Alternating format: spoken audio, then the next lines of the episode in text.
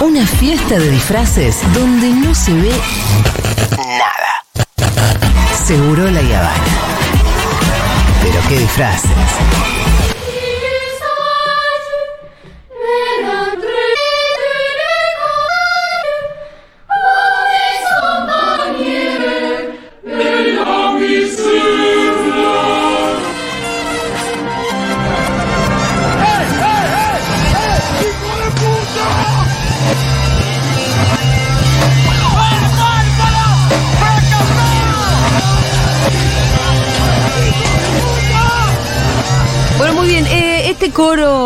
Que empezó como a deformarse en algún punto seguramente les suena muchísimo. Si de acaso ustedes son oyentes del último podcast de Futurock, que es Pecados Capitales, cuyos autores están acá hoy con nosotros en la mesa de Seguro La Habana y les damos la bienvenida a Ale Grimson y a Pedro Saborido.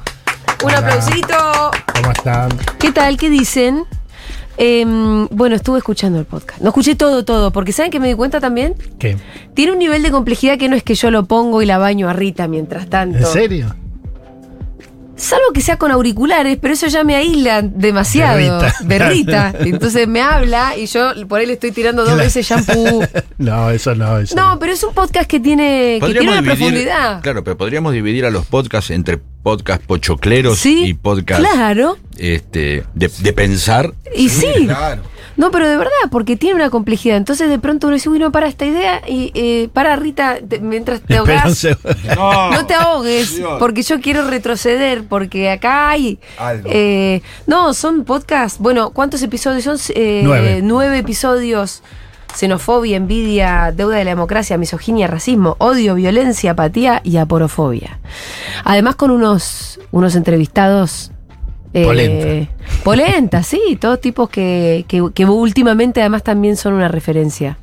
Em, Digo, tipos por ahí, algunos más conocidos como Bomaro, pero o Ezequiel Ipar, que también está en uno de ellos. Eh, bueno, por eso, referencias como Rita, Bomaro, pero después yo Ezequiel Ipar lo conocí este año. Claro, mira. Pero de repente era como, ah, em- Ah. empieza a ser una persona de consulta, ¿no? Claro. Porque. Bien. Así que me parece que está muy. Sí, tiene muy una, eh, una densidad interesante. Yo mismo, que no soy un académico acompañando ahí, había momentos que era, bueno, vayan más despacio, chicos. Sí, Claro, por- pero igual siempre Alejandro cuida el, el- terreno, el terreno de, de que lo académico haga Sí. contacto este, con aquello que no lo es, porque mm, de eso se trata, si no queda como un, unos saberes este, ahí encerrados entre cinco o seis tipos y lo lindo es que creo que mm, a través de lo de lo que hace Eugenia o los Sí. entrevistados y sobre todo lo que va haciendo muy didáctica y pedagógicamente Alejandro, uno va desplegando todo este tema que, como le decía yo siempre, como que a, a medida que lo va desmenuzando, no digo que traiga la tranquilidad, sí, trae la angustia de que existe, pero trae una cierta tranquilidad de que empieza a observar que tiene un mecanismo, que no es simplemente algo que sucede, un fenómeno eh, sin forma y monstruoso, ¿no? Sino que tiene, tiene sus motivos y, y tiene sus mecanismos y esas son las primeras claves, digo, para saber, para poder desarmar una bomba, primero hay que conocerla. ¿no? Sí. Y eso me parece que siempre lo que yo sentí Sí. que, que está haciendo Alejandro. Totalmente, sí, Ale. eh, es cierto que yo digo, bueno, que tiene una densidad, una complejidad que uno no puede estar haciendo cualquier otra cosa, pero sí que se- es totalmente comprensible y accesible. Eh, eh, me parece que sí, es la traducción de ideas complejas a, a algo que, que puede ser un podcast de una hora, Claro. con distintos momentos y todo. Eh, hoy, de hecho, bueno, me acordaba eh, que hoy estaba vistiendo a Rita justamente y escuchaba el de la violencia. Mm. Y en un momento Rita me mira y me dice, ¿qué te reí? Porque yo tenía puestos los auriculares chiquitos. El podcast también contiene unos, unos sketch Sí, unos del señor cuentos. Saborido que Unos cuentos de saborido tremendo. a mí me gustaría que escucharan este fragmentito que yo elegí para que vean un poquito de qué se trata. Después nos metemos más en las Dale. ideas. Violencia política. Un momento en la Cámara de Diputados. De pronto en el recinto comenzó el debate. Muchos asesores de comunicación destacaron que hacer declaraciones agresivas intensifica la relación con los propios, además de despertar una gran atención en los medios. Sobre su proyecto de regularización de los desarmaderos de loros, quisiera hacer una observación. La propuesta parece propia de una persona incapacitada para ejercer cualquier asunto referido a la actividad legislativa, dijo la diputada García Arena del partido A. Quizá la incapacidad está en usted, diputada, que quiso prohibir el consumo de chop suey después de la 22, pensando que se trataba de una cerveza china, lo cual hace pensar en lo plural de nuestro sistema democrático que permite que una persona con cierto nivel de idiotez pueda ser elegida para ser parte de esta Cámara. Sostuvo el diputado Bermichoven del partido B. Evidentemente denigrar al adversario es mucho más efectista y efectivo que discutir un proyecto. Los periodistas y los mobileros tomaban nota y destacaban la intensidad del debate. La agresividad siempre es más llamativa y entretenida que el diálogo, que es tomado por tibieza. Si la diputada García Arena es, podemos deducir, una estúpida con fuero, por decirlo de alguna manera, permítame proponer entonces que el diputado Tarenstein pueda ser declarado imbécil de interés público, como paso previo a presentar la idea de que la UNESCO lo declare pelotudo histórico de la humanidad. Dijo el diputado Zarratea del partido C. Ese título mm, lo mereces vos, destacando que sea patrimonio histórico de la recalcada concha de tu madre. Le contestó la diputada Formentera del partido Bueno, y esto sigue. Y yo Eh, propongo que dentro del recorrido. es en, espectac- en- en un increscendo, no, que de verdad, que habla de, de- de lo llamativo que puede ser. El otro día yo, an- antes de, de- de- quiero decir que, que esto que escribí de pronto Sí. lo, lo- lo vi y me deprimió cuando fue dos semanas después realidad, cuando veo, olvídense que lo haya hecho Bullrich, ¿sí? Sí. Pudo haber sido de cualquiera, cuando presentó la, la este, maqueta de la cárcel. Ah, ¿no? sí. O sea, es decir, Claro. convertir a la, a la discusión política en un, en, un, en, un, en un meme ya, digamos, ¿no? Este, y la verdad fue bastante deprimente, es decir, el, el grado de, de degradación intelectual de la política como para que alguien encima salga agrandado a presentar una idea tan imbécil. Bueno, pero eh, yo entiendo que vos te deprimiste, pero Pedro, un poco el mecanismo tuyo eh, es cagarse de risa de algunas cosas y entonces terminar de desarmarlas. Sí. Que es lo que hiciste con el rock, con, con Peter Capusotto y su video, que Claro, al hacer un chiste de eso que eran, nos Claro. empezamos a dar cuenta que era todo muy ridículo. Pero aparecía esto. Yo, yo cada vez que, que tenía, y esto me, me gustaría que, que piense, que, que cuente Alejandro cómo se le ocurrió esto, porque siempre tuve esa sensación de, de estar frente a algo que me superaba y que cada vez que yo charlaba con Alejandro encontraba no, de- no la tranquilidad de que no existiese, porque si hay algo que es el podcast es que no es negador, no. eh, pero sí la, La explicación. la, la explicación, y eso, viste, te lleva a un terreno este, donde la angustia empieza a tomar otra forma, que es, bueno, el ocuparse o el tener que ocuparse, ¿no?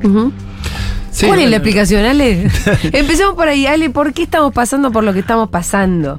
¿Cómo se llegaron a estos niveles de odio, de polarización? Creo que em, es en el capítulo del odio, ¿no? Que se habla mucho de la polarización Sí, totalmente. y de cómo viene jugando. Además, el entrevistado que es Martín Plot habla mucho de lo que él estudió en Estados Unidos, que es algo que viene Lo sucediendo. de hace- Trump, claro. Sí, hace, hace más tiempo que acá, por lo menos. Eh, y el odio como, no sé cuáles son los términos, pero como un factor político. Sí, o como un vector, incluso, Sí, ¿no? por supuesto. Sí, acá hay como se mezclan dos temas, ¿viste? Por un lado, la Argentina de los últimos años y por el otro lado, un cambio que excede mucho a la Argentina. Es un cambio global. Sí. Gobernó Trump, gobernó Bolsonaro, gobierna Meloni en Italia, eh, Boric le ganó a la ultraderecha eh, y después perdió con la ultraderecha la votación de la constituyente, eh, Petro le ganó a la ultraderecha, Hungría está gobernada por la ultraderecha, o sea, en, Ale- en todos los parlamentos europeos la presencia de la ultraderecha Sí. es muy fuerte. El otro día alguien me decía, no, pero eso, eh, lo que vos decís es darle excusas a los errores que cometimos nosotros. No, no, yo, los errores que haya- se hayan cometido en Argentina, del gobierno actual, de los dirigentes del Frente de Todos, son los errores que haya que discutir. Yo eso no lo niego en absoluto. Lo que estoy diciendo es Justo que... ayer, perdón, Fede hizo una columna sobre desarmando la idea de que se puede explicar el fenómeno de esta nueva ultraderecha con los errores cometidos, la verdad. Claro. que- que no, yo lo que decía es, te doy dos ejemplos. Uno, Pedro Sánchez. Yo tuve con Inigo Errejón hace unos meses. Inigo me decía, che, Ale, yo pensaba que yo lo iba a aplaudir a Sánchez por su política de género y que lo iba a criticar todo el tiempo por su política económica, pero el tipo logró crecimiento, aumento del empleo, aumento del salario mínimo vital y móvil, aumento de las jubilaciones y casi pierde la elección. Mm. Y en Suecia, que bueno, Sí. no, no gobierna el Frente de Todos, ni los principales protagonistas, ni se cometieron los errores de acá. Sí, no tiene 120% Sacaron el de inflación. 25%, por, 25 de los votos a la ultraderecha, que es un delirio para, porque Sí. en, en esos países, en todos los países parlamentarios, 25% quiere decir que son la primera minoría, Claro. ¿no? Entonces, evidentemente, no, yo digo, realmente. en ¿No son nuestros 2016 errores lo que explicaron la, la, la- la insurgencia de la nueva derecha eh, acá o de mi ley acá? Porque vos verificás que en otros países pasan fenómenos parecidos y no tiene la economía hecha mierda como acá. Exacto, o sea, los si, si, si fuera la economía exclusivamente, Sí. solo la Argentina tendría Exacto. ultraderecha. ¿Estamos Claro. de acuerdo? Sí, sí, eso es, lógico, eso es Este, fácil de entender. Eso tiene que ser fácil de entender. Si la Argentina tiene fenómenos similares a otros países que no tienen la misma realidad económica o la misma realidad política, es porque en realidad estamos en un mundo distinto al mundo. Yo te diría, para mí hubo 25 años de un mundo que fue de la caída del muro de Berlín, Mm. consenso de Washington de un lado, hasta el triunfo de Trump y Bolsonaro. Eso fue un mundo de 25 años que, es cierto, en Argentina hubo 12 años de excepción, o sea, en, en algunos países de América Latina hubo una excepción a esos Sí. 25, pero fue una minoría, o sea, en Europa, Estados Unidos, México y la mayoría de América Latina gobernó el neoliberalismo fuerte hasta el 2015-16 y ahí se empezó a quebrar y entramos en un mundo inestable, todo es inestable. Gana la ultraderecha, pierde la ultraderecha, gana la izquierda, pierde la izquierda. En todos los países Sí, está pasando. sí, una cosa pendular muy frenética. Muy ¿no? fuerte y con muy poca eh, persistencia de, de- de ciertas convicciones o de ciertos fenómenos. Entonces, lo que nosotros estamos diagnosticando es cuáles son fenómenos. Y esto, la verdad, una cosa interesante también para comentar. Esto lo empezamos a pensar en mayo y lo grabamos entre junio y julio. O sea, Ajá. no había nada para grabar cuando hubo elecciones. O sea, cuando llegaron las pasos, nosotros ya habíamos terminado de grabar. O sea, lo que salió al aire la semana pasada en Futuro Ya estaba grabado. estaba grabado. Y a veces decíamos con Pedro, no parece.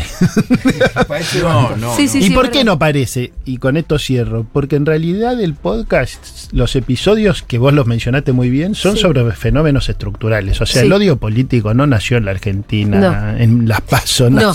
Si uno dijera, bueno, yo, nació contra Evita, nació con los bombardeos a la plaza, nació contra los obreros que se rebelaron la semana en la Patagonia trágica, qué sé yo, no sé, o- contra lo- los seguidores de Rosas, no sé, podés ir a donde quiera, pero es estructural, son décadas y, y así la misoginia, todo lo que vos leíste tiene que ver con fenómenos estructurales. Lo que estamos viendo es como un señor y unos seguidores están, eh, digamos, cosechando frutos de este contexto global con fenómenos estructurales argentinos. Dice además eh, Dora Barrancos, que pues, si hacen un, un capítulo más también es ella fabulosa para hablar, ¿no, Dora? Maravilloso. La última vez que vino hablamos un poco y ella también decía, bueno, sobre todo estábamos hablando de feminismo, eh, de, del machismo, de, mm, de la homofobia, y esto dice que, que ella dice que siempre existió, ¿no? Una tía medio facha, una tía homofóbica, un, un Claro. tío, bla.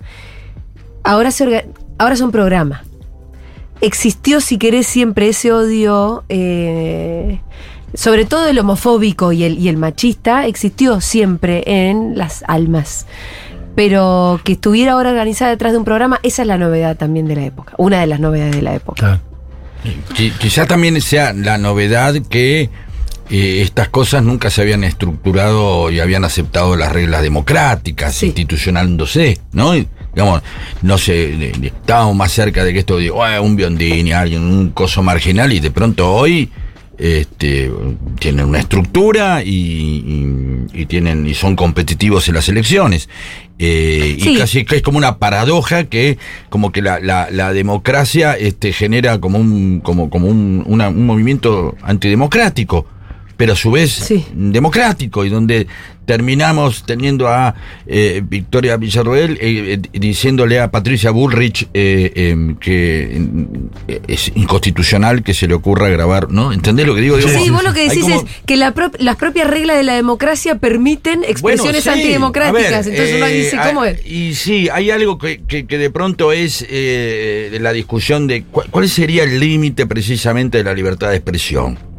¿No? O sea, la democracia y la libertad de expresión podrían tener un límite de decir, bueno, eh, acá hay un límite, che, el negacionismo. ¿Cómo puede ser después de tantos años, tantos años que no tengamos una ley? Siempre Emiliano Rodríguez, Sí. un amigo mío, me dice, ¿cómo puede ser que no tengamos una ley? y que hoy el- la persona, el- digamos, cierta lentitud de la política o cierta confort diciendo, bueno, esto no va a ocurrir, una suposición, ¿no? Porque creo que también es el haber eh, descubierto escenarios que Sí. creíamos totalmente superados. Pero este- esto Ahora, es típico. de- perdón, esto es Lo típico escuché del a Fontevecchia, perdón, Sí. ¿no? Diciendo, che, tiene que haber una ley. Claro, eh, Pero esta conversación entre nosotros es típica del podcast, porque es, Sí. es así. Existe la tradición europea continental que sí tiene leyes que Sí. prohíben el negacionismo. y Además de Alemania y otros países, Francia, dijiste vos en el Francia, podcast. ¿Y por qué Francia? ¿Qué, mm, Francia por el ¿Qué es lo que no hay que también, negar? El, el- el holocausto. Ah, ok. Pero además hay límites a la libertad de expresión porque la tradición jurídica de la Europa continental, o sea que eso quiere decir no Inglaterra, No Inglaterra. eh, es que hay algo por encima de la libertad de expresión que es la dignidad humana. O sea, vos no podés decir judíos, no sé cuánto, bolivianos, Sí, no sé expresiones cuánto. de odio, de Ex- xenofobia. exactamente.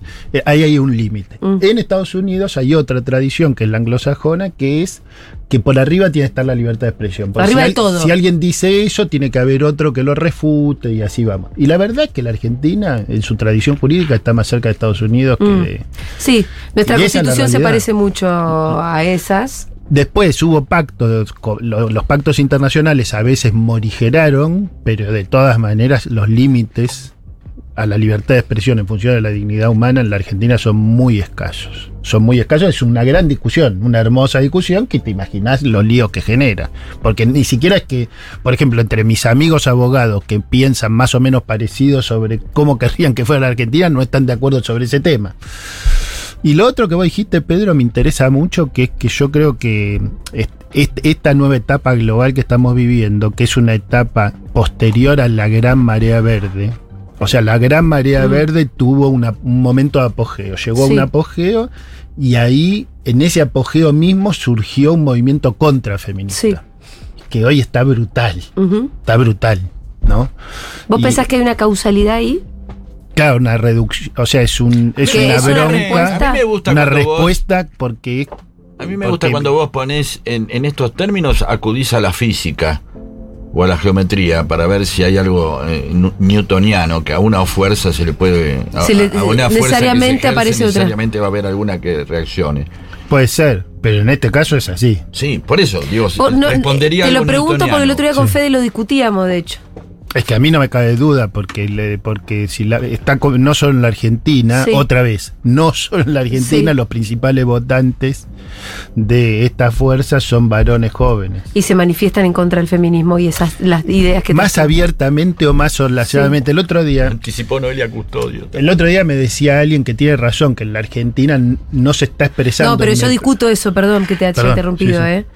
Pero No, ya lo sé. el es que me parece que el problema de decir por esto pasó esto No, no es es que, justificar es para que nada. o, es o decir entonces la culpa la tuvieron ustedes No, se pasaron no, no, dos pueblos y entonces vino No, el no es que feminismo se pasaron el pueblo. es que eso es lo que dijo Noelia Custodio No, lo que tenemos que saber es que cada cosa que hagamos quizás va a tener una repercusión y una consecuencia del otro lado. No es algo que del otro lado se queda eh, inerme, eh, digamos, es suponer que algo ya no existe más. Sí. Hablar de batallas culturales ganadas como si fueran definitivas, me parece que sí, Claro. es relajarse muchas veces en suponer que del otro lado no va a haber otra cosa Claro, que está trabajando, que está que- elaborando y que se está organizando. Es decir, que a veces uno vive en el país del que se entera, como encerrado en su propio círculo, en su propia burbuja, en su propio clúster, y no se da cuenta que hay del otro lado algo que se está organizando. se está organizado y, está, y está vivo, y tiene vida, y tiene adherentes, y tiene jóvenes, y tiene gente con ganas, y tiene voluntarios, que uno siempre supone que todo lo que hará el enemigo va a ser pago, y cuando decís, no, también tiene gente voluntariado, y tiene gente humilde, que es quizá la parte más dolorosa, ¿no? Que también ha apoyado esto. Eh, entonces ahí es como que uno dice, mientras eran un 20%, eh, son unos psiquiátricos este, alienados por los medios de comunicación. Ya cuando son un 30 y te pueden ganar, decís, ah, estamos en un problema. ¿no? Claro, pero Este, viste que hay un sector del progres del peronismo, te diría, que eh, nos echa la culpa, digo, al feminismo, a las feministas, de habernos pasado dos, tres pueblos y que entonces la culpa de mi ley la tuvimos nosotras. Yo Ah, te voy a estoy decir una simplificando cosa. mucho algo que da vuelta. Claro, No, no, pero, no, yo, pero pero yo a todos ellos injusticia. quiero decirle una cosa, Sí.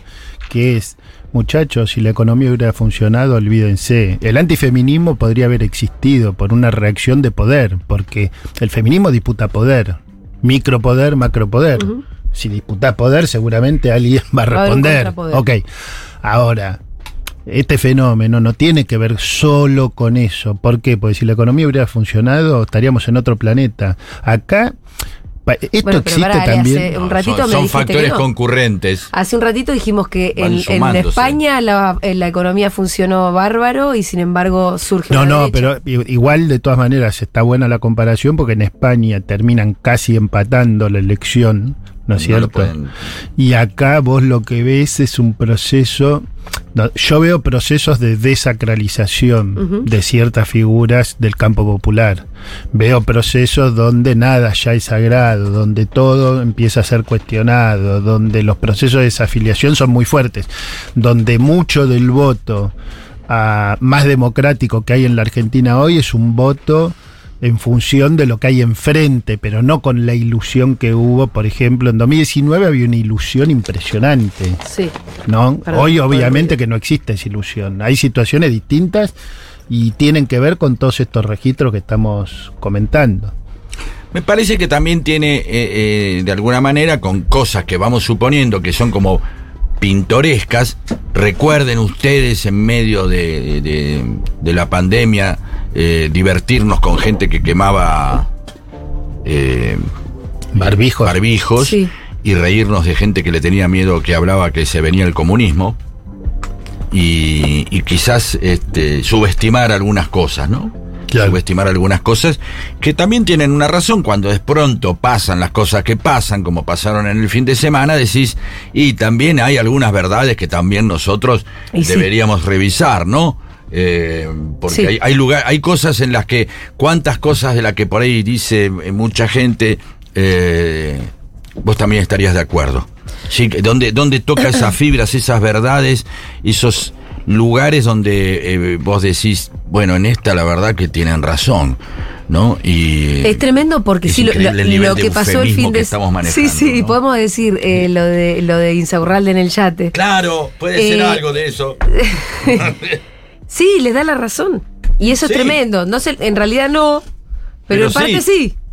¿No? Sí. Y, y a nosotros se nos hace muy difícil eh, poder salir a discutir que la casta, que son todo lo mismo, que nos vienen cagando. Tenemos que decir que no, que no son los mismos, que hay dirigentes que no merecen ser tratados de esa manera, pero también uno diría, che, alguien no le podría haber dicho Sí, un también. poco. ¿Cómo puede eh, ser? Nadie vio el elefante Ricky, rosa. ya está, con un Sí, nadie vio el elefante rosa que A caminaba por veces uno también se, entonces claro, hace que un montón de, también diga, eh, eh, em, parte me parece que de lo que tiene la dinámica de, de- del mileísmo es esta eh, certeza, esta energía, que es lo que tratamos y que yo siempre me, me rescataba Grimson de eso, eh, que te rescata el podcast, porque el podcast no es una cosa para amargarse, ni para deprimirse, al contrario, es una cosa que te da herramientas para que te sientas entero frente a un fenómeno cuya cuya principal o, o una de sus principales armas es que vos te sientas amedrentado y que te sientas frente a algo que no podés ni siquiera manejar, un tipo con una motosierra. Bueno, a, la, a, la- a la- a un tipo con la motosierra, Grimson Sí. le- y el podcast le contestan con ideas, con razonamientos y poniendo eso eh, en valor de nuevo. ¿sí? No es un, un- podcast que lo único que hace es estar indignado porque hay algo que sucede. Para nada. Es, es, es, es un, un podcast que, este, como dijiste vos, está para escucharlo, eh, tener elementos y al contrario, creo que te da más elementos para dejar de estar angustiado e indignado que los que te puede eh, dejar para preocuparte. Sí, es Ahora, totalmente el- lo el, contrario. em, Sí, sí, sí. Y sin que esto sea una máquina de negar lo que ocurre. Eh, para nada. ¿eh? Hay algo de- que, que escuché en el podcast que me quedó resonando un poco y es como eh, la polarización hace que, que haya como dos realidades paralelas, ¿no? Claro. Eh, y eso mata la argumentación. digamos. Claro. Cuando hay dos de realidad paralela no hay diálogo posible, porque vos estás acá, yo estoy acá y no nos cruzamos. Y eso es lo que también pasa con el algoritmo. Y con la discusión pública. Pareciera que deja de existir o existen términos que son como donde no se puede escuchar realmente lo que está diciendo el otro. En ese escenario, ¿para qué, se- ¿para qué seguimos? ¿Para qué seguimos buscándole la vuelta? No, bueno, porque necesita la lucha va a ser para salir de la existencia de realidades paralelas. O Tratar de sea, romper eso, ¿no? es va a ser necesario romper eso. Vos pensás que hay gente convencida de que Nisman fue asesinado, Sí. vos pensás que hay gente convencida de cosas inusitadas. Yo usé el término realidad paralela justamente por eso, porque es como, bueno, realmente ellos creen en un mundo eh, que nosotros discutimos desde los hechos. O sea, bueno, pero si fuera así como decir, ¿por qué la, la justicia se niega a cariar a los que hicieron un. a los que dijeron que están las pruebas de que Nisman murió solo y los que dijeron lo contrario? O sea, estamos hace años los argentinos esperando eso y no lo hacen.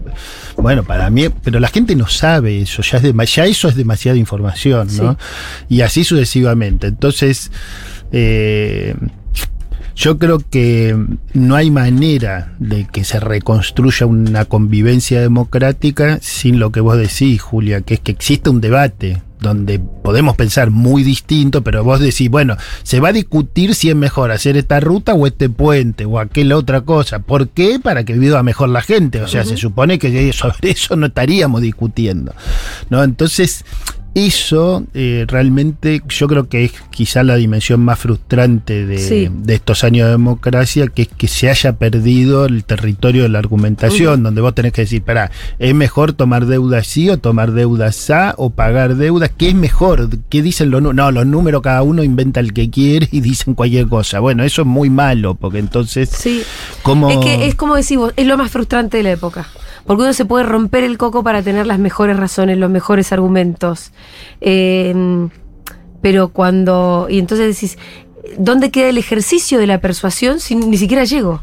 Exacto. Viste que lo, lo- lo que revelaron estos pibes de- indisciplinados eh, es de lo más frustrante. Habrán visto esos Sí, videos virales. sí, sí, bueno, todo- todos los pibes Pero- saben de pero- quién es la deuda de Independiente, de quién la vino a salvar, y nadie sabía eh, que la deuda no la había tomado ni Está Cristina bien, ni Alberto, pero- y que la había tomado pero me parece que de determinado momento suponer en una edición donde yo puedo elegir a, a- a todos los más, eh, digamos... Bueno, ellos aseguran que no, no editaron No, no, para que quedara importa. así. ¿eh? Bueno, está bien, si tuvieron la mala suerte. Yo también di- di- dialogo con mucha gente y también hay un montón de gente que, este, sin ser este, perteneciente a nuestro sector político, se puede eh, poner a charlar. Digo, quizás el tema es, bueno, si ya vemos que somos dos clusters que no se pueden comunicar, pues empecemos a ver quiénes son capaces de, de tener eh, un nivel de cancillerismo como para cruzar Sí. del otro lado y encontrarse con los otros del otro lado. Yo- no son todos tan uniforma- uniformes como para Yo- no suponer que podemos hablar con gente.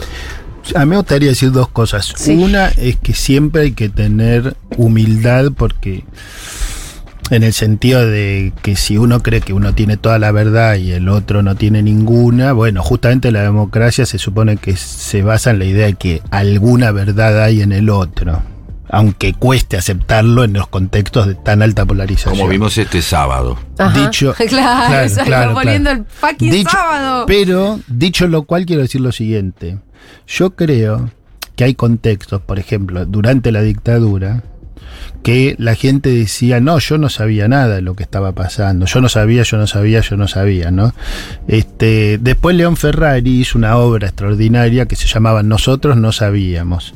Y la obra son todos los recortes de diarios Sí. Que ningún diario denunció lo que estaba pasando, pero en los diarios decía, aparecieron dos cadáveres en la costa del Uruguay, aparecieron dos cadáveres en no sé dónde, aparecieron cinco cadáveres sin identificar no sé dónde. Claro. Y la obra de él son 100 recortes de diario, o mil, no sé Sí, cuántos. de los cadáveres. De eso. Entonces, nosotros no sabíamos, bueno, flaco, a ver. eh, nadie te lo estaba contando, los medios lo estaban negando, los medios hegemónicos, que eran los únicos que existían, solo Rodolfo Walsh lo había denunciado en la clandestinidad. Pero lo que quiero decir es, yo creo, esto es fuerte lo que voy a decir, agárrense. Y Yo con creo esto que, vamos a cerrar, Ale. que un poco está pasando No. esto. hoy. Eso, ¿no? Yo Total. creo que un poco está pasando. O Sí. sea, por el intento de asesinato a Cristina, la negación del intento de asesinato a Cristina, la muerte de- en un lugar, la represión en Jujuy y todo eso, nadie sabe que trataron de asesinar a Cristina, nadie sabe que hubo represión en Jujuy, nadie sabe lo que está pasando. ¿Se entiende lo que estoy diciendo? Esto es lo de la realidad Sí, paralela. sí, Sí, Totalmente. y, de, de- y de la misma manera, perdón, digo, también se salió de la dictadura, de un lugar que quizás Ah, exacto. Nunca se- supusimos se que salió podíamos con salir. consenso y con justicia. Exactamente, y tan con gente que fue de a poco, hasta a, a través de revistas de humor, un montón fuimos tomando conciencia. Sí. Bien. Em, Se terminó la- el sí, programa. eh, entonces yo te voy a dejar eh, Sí. felicitándolos por la librería y promocionando mi Sí, reedición del libro de peronismo. Ah, se reeditó. Se reeditó. Este es para que lo vendas. y Espectacular el libro de Saborío de dos para que Peronismo. se los ve- Una historia que- de peronismo. y esto- estos son para que los pongas en la vidriera, Una porque me, ofendió pasar por la, vidriera de Futurock y no es que estuvieran algunos Escúchame, libros míos. eh, hay que hablar con Leila. Bien, y estos son para que le regales a la gente que participa de Futurock, a los suscriptores, bien. los Futurockers. Perfecto, ¿sí? Pedro, Perdón. vamos a hacernos cargo entonces y Sí, por favor. Voy a pasar, libros voy a pasar mañana.